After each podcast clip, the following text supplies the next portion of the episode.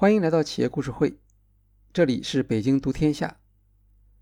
在前一期音频中，我们介绍了 RPA 的基本原理和 UiPath 的成长路径。本期将讨论 UiPath 的竞争战略，特别是它对业务流程自动化的独特理解和对增长驱动要素的把握。后来居上的 UiPath，UiPath。并非 RPA 概念的首创者。这项荣誉属于 Blue Prism，它是全球第一家实际意义上的 RPA 公司，成立于2001年，早期业务为企业流程自动化咨询和软件开发，后于2008年推出第一款数字劳动力软件 Blue Prism 3.0，并在2012年首次提出 RPA 概念。UiPath 在 RPA 领域起步晚于 Blue Prism，落后至少四年。但目前来看，UiPath 在营收规模、产品体系、生态建设等多个维度上均超越了 Blue Prism。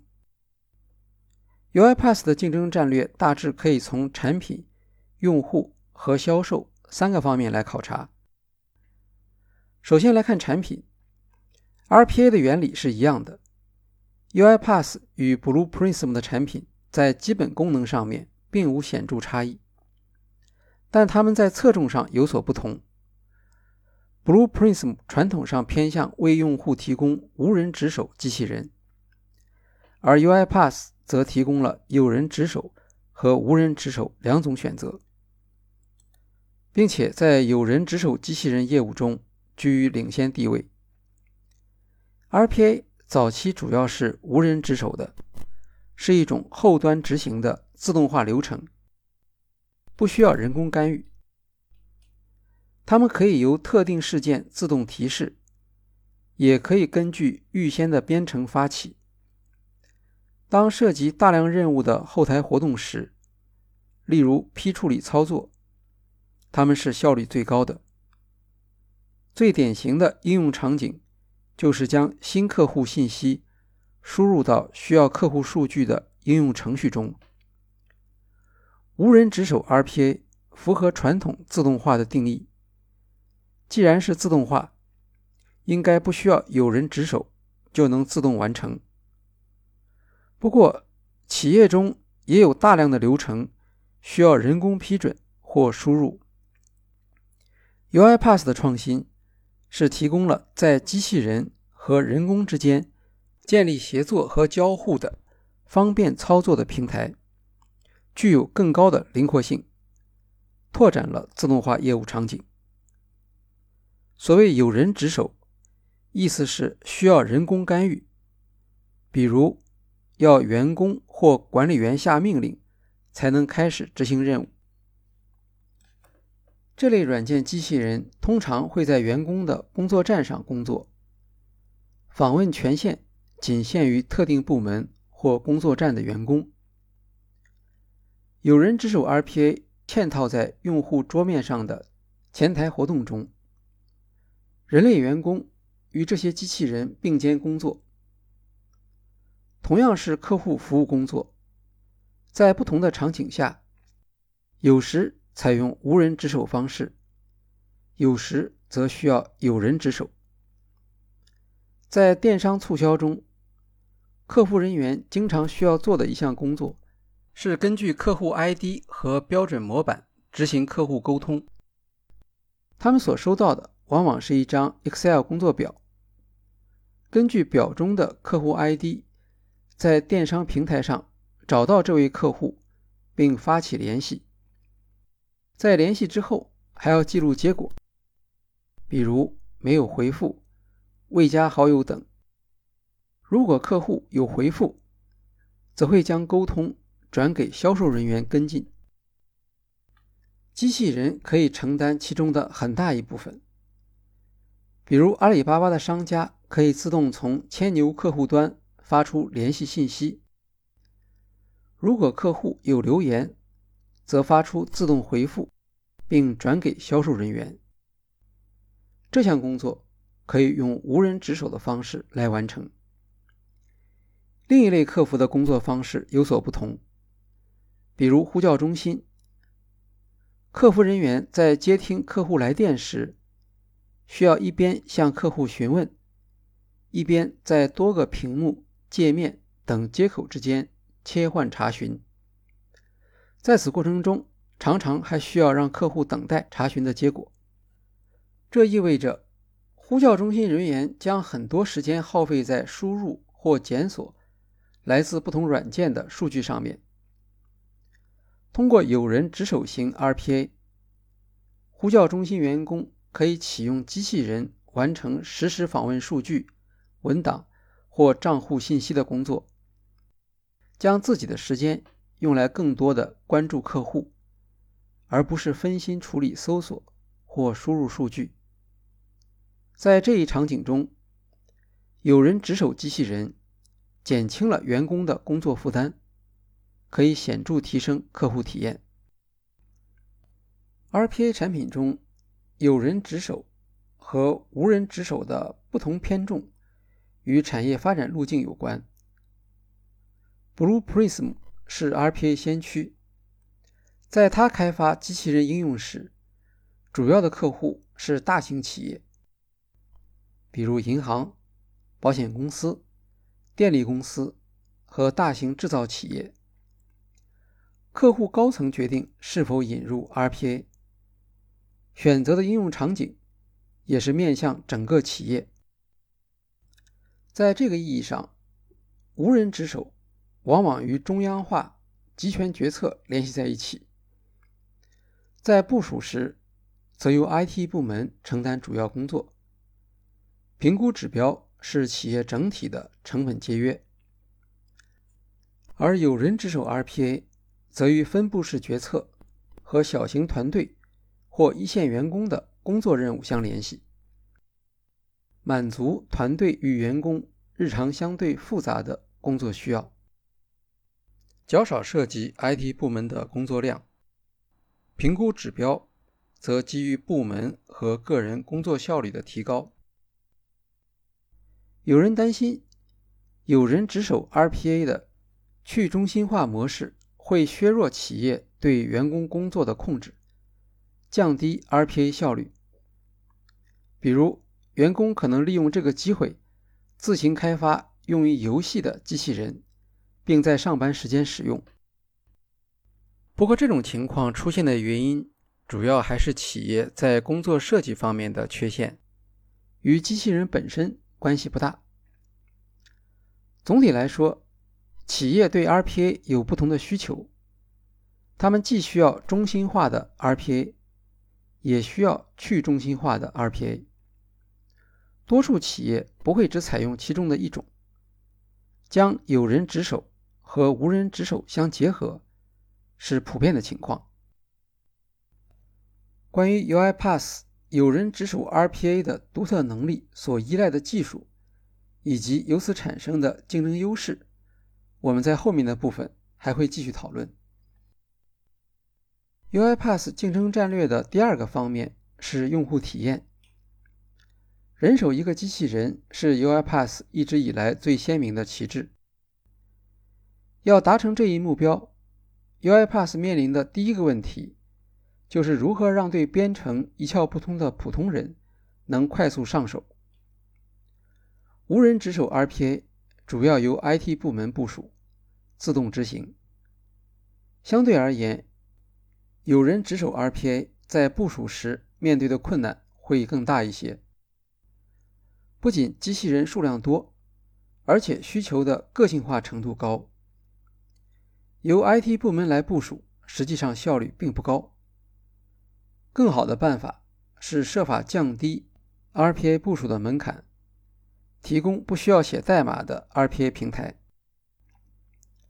只有让业务人员能够做到自己设计 RPA，有人值守 RPA，才有可能实现大规模落地，做到人手一个。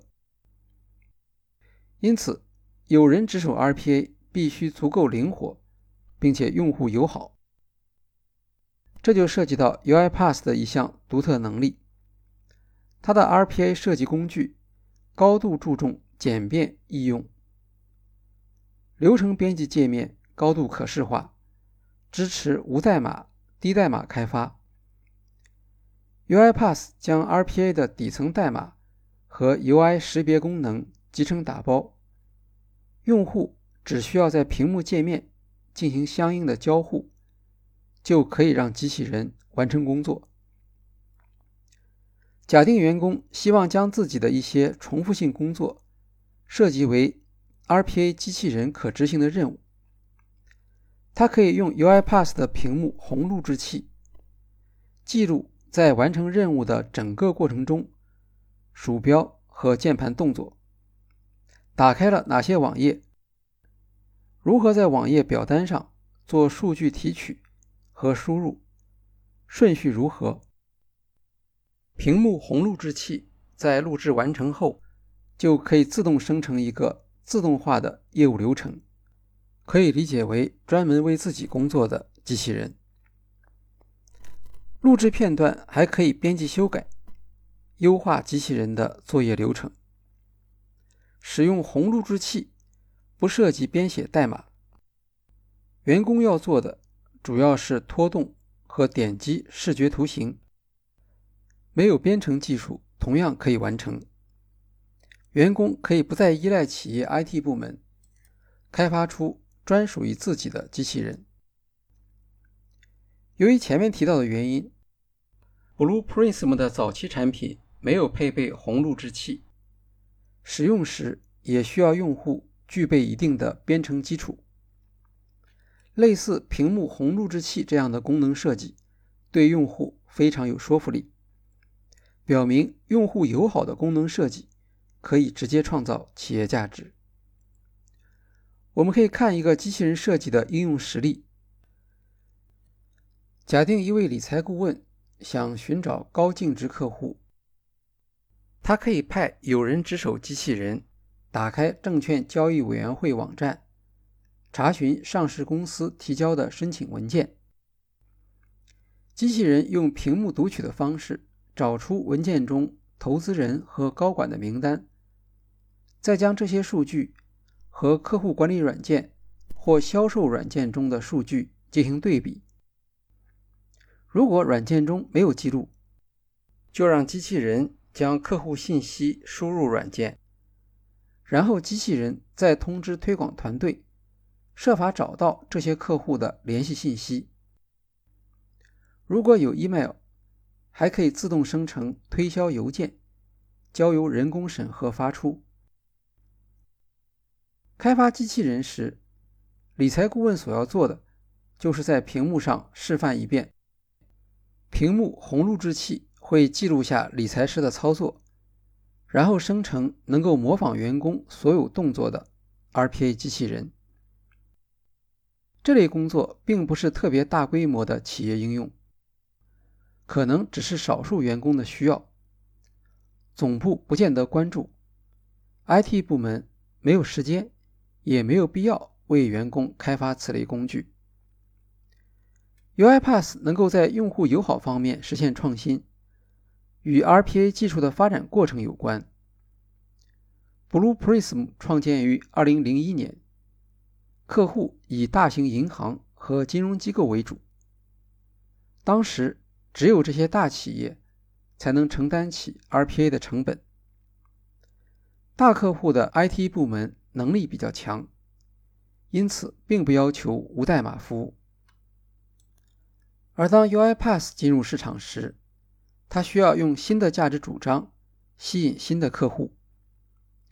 UiPath 是市场上第一家提供低成本起步服务的企业，不需要深度定制，可以从一个机器人开始，这些都是它的显著特点。UiPath 提供的是开箱即用、拖拉式机器学习模型，任何规模的组织。都可以使用，成本比较低。UiPath 的 RPA 部署方便，客户能够快速应用，快速获得结果评估。这些特点让 RPA 能够用于中小企业，甚至每一位员工，无论他们是否具备编程知识。这也就是 UiPath 所鼓吹的 RPA 民主化潮流。UiPath 竞争战略的第三个方面是销售与服务。RPA 曾经是只有大企业才能享有的服务，这导致了用户门槛高、开发人员热情不高的局限。UiPath 采用了更为积极的市场和销售策略，一方面为企业用户提供免费试用版本，另一方面为开发者开放了社区版本。前者使得 UiPath 的产品。迅速接触到更大规模的使用群体，后者则帮助 UiPath 成为全球最大的 RPA 开发者生态，包括 UiPath 学院、UiPath Go 开发者论坛。其中，UiPath 学院承担了市场教育工作，让更多人了解 RPA 概念和学习 RPA 的使用方式。一些小企业不愿意支付学习费用，UiPath 向企业提供免费的教学。UiPath Go 类似于苹果的 App Store，提供 UiPath 自身和开发者们上传的 RPA 组件和模块，用户可以根据自己的需求搜索下载。在市场上，UiPath 以深度的产品目录知名。它积累了预先定制的路径和活动，能够帮助用户实现轻松的配置。跨平台业务流程理解与竞争优势。企业在讨论数字化时，总是要落实到具体的软件，可以是新软件，也可以是软件升级。近年来，云服务的爆炸式增长，让企业的 IT 系统。承受了复杂性管理压力，企业不断添加用于支持数字化转型和提高竞争优势的应用程序。过去，IT 部门管理少数多用途，并且主要是本地的应用程序。今天，IT 部门需要管理部署在本地、云和混合环境中的成百上千个专门的。单点解决方案。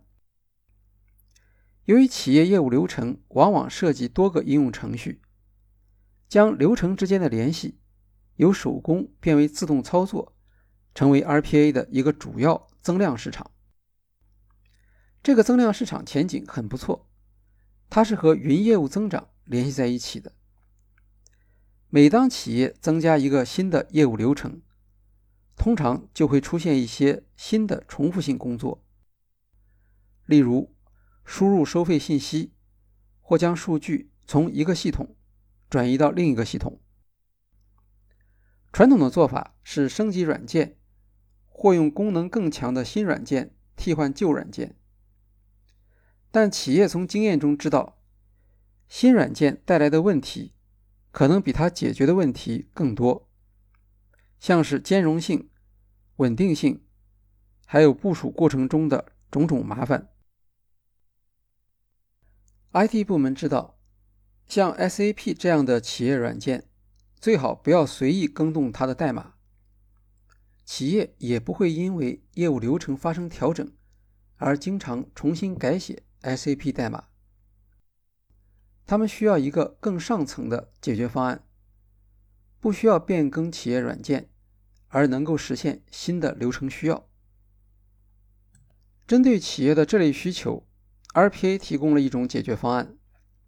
它的优点是不需要改动软件，属于非侵入性的应用，方便、便宜，对业务和运营没有破坏性影响。如果企业没有部署过 RPA，针对新的流程，可以设计出 RPA 执行重复性工作。如果企业已经部署了 RPA，那么只需要根据流程变化对 RPA 做出修改，就可以继续满足自动化的要求。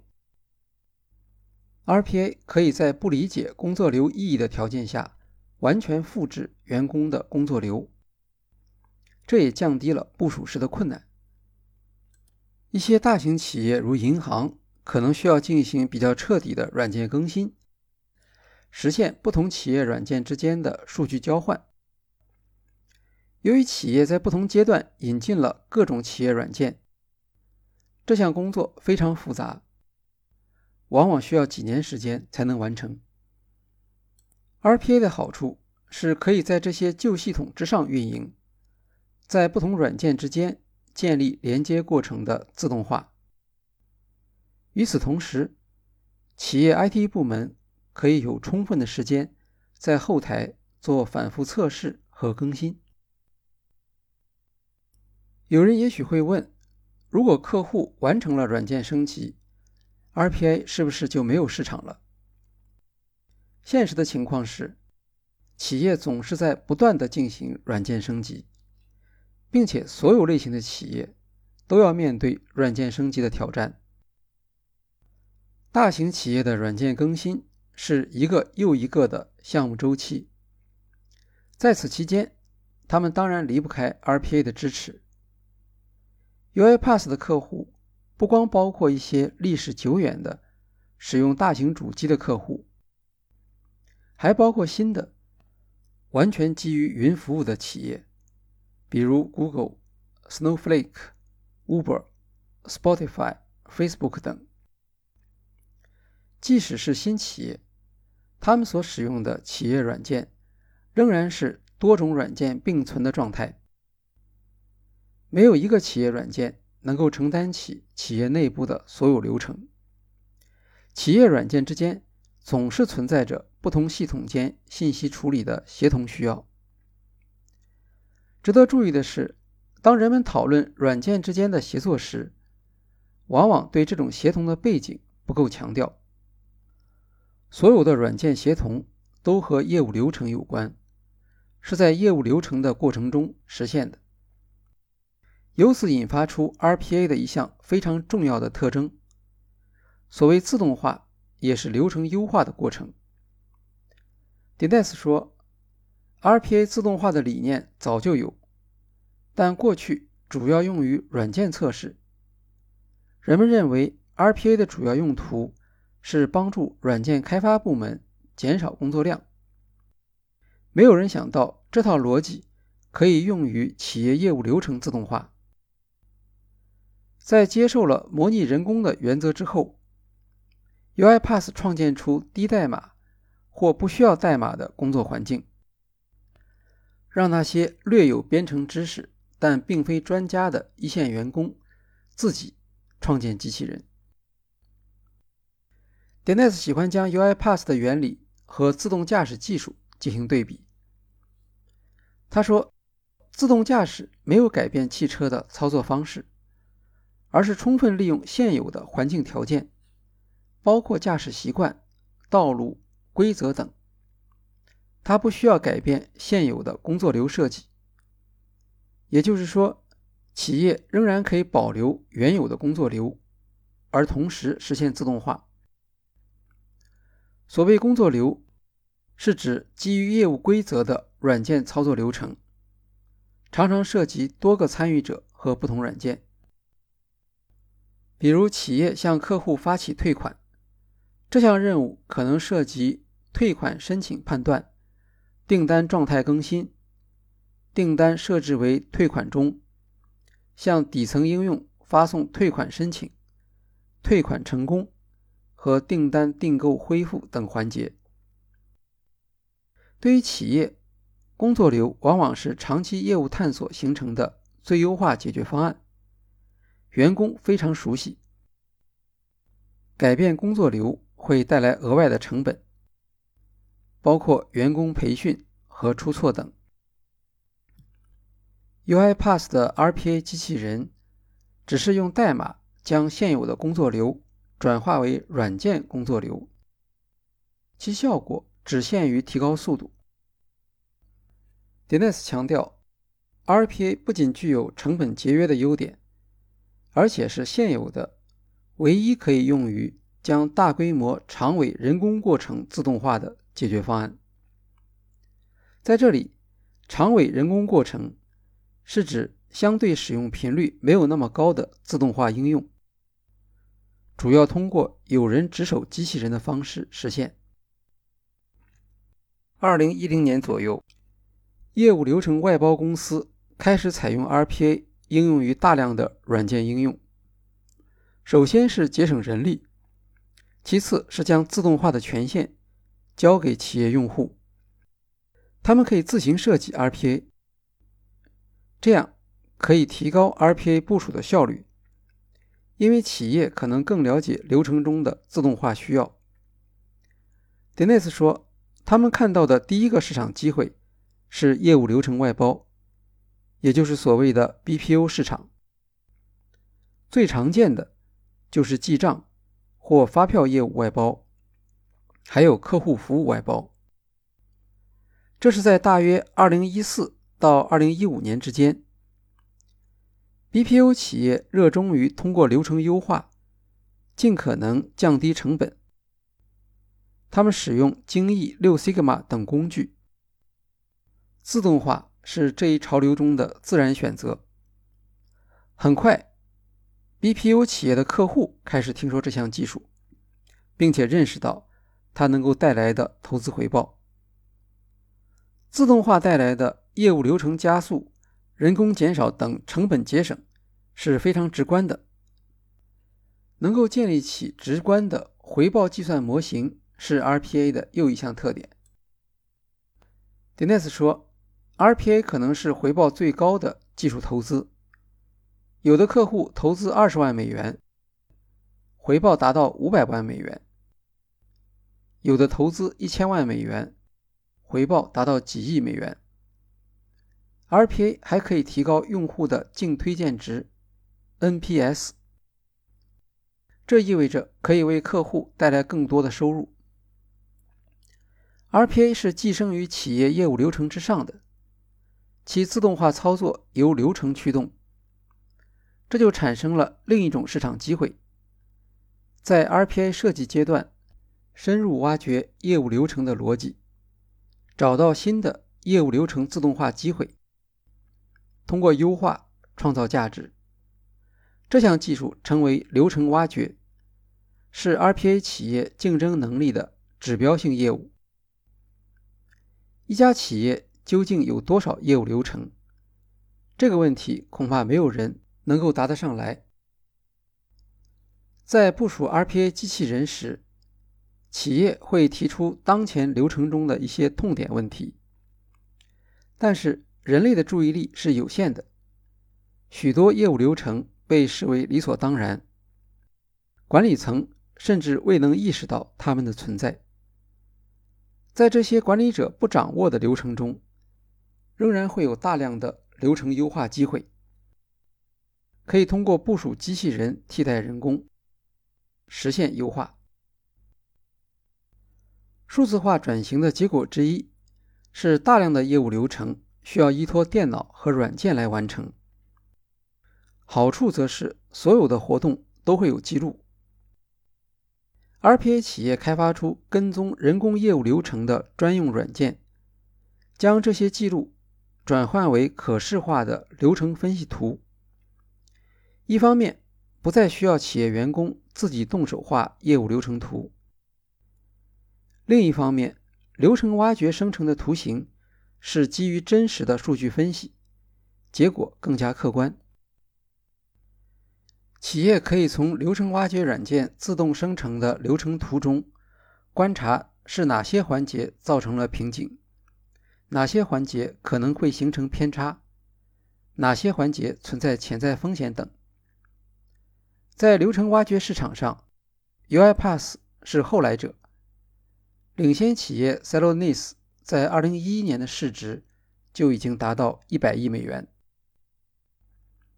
二零一九年，UiPath 收购荷兰流程挖掘供应商 ProcessGold，获得了相关技术。两年之后，UiPath 已经成为流程挖掘市场的领导者。为什么在流程挖掘市场上，UiPath 会重演它在 RPA 市场上的成功？这和它的竞争战略有关。UiPath 竞争战略的核心是将流程挖掘与 RPA 结合起来，形成放大效应。对于 RPA，流程挖掘相当于获客工具。在企业部署 RPA 的第一步工作，就是发现流程中的机会。过去，这项工作往往需要由咨询公司提供技术支持，帮助客户找出这些机会，并验证自动化流程的收益。只要客户从第一次 RPA 部署中获得足够的回报，UiPath 就可以向客户推荐流程挖掘。帮助客户找出更多可以自动化的流程，而对于流程挖掘，传统上是以流程优化方案作为销售主张，RPA 则补充提供了快速的部署方案。UiPath 在获得流程挖掘技术之后，实现了爆发性的增长。从管理角度来说，任何行业或企业的流程。都存在改进的余地，这也反映出未来 UiPath 的业务增长潜力。我们将在下期音频中讨论与 RPA 有关的争议和 RPA 的产业前景。欢迎收听。好，今天的企业故事会就介绍到这里，谢谢大家。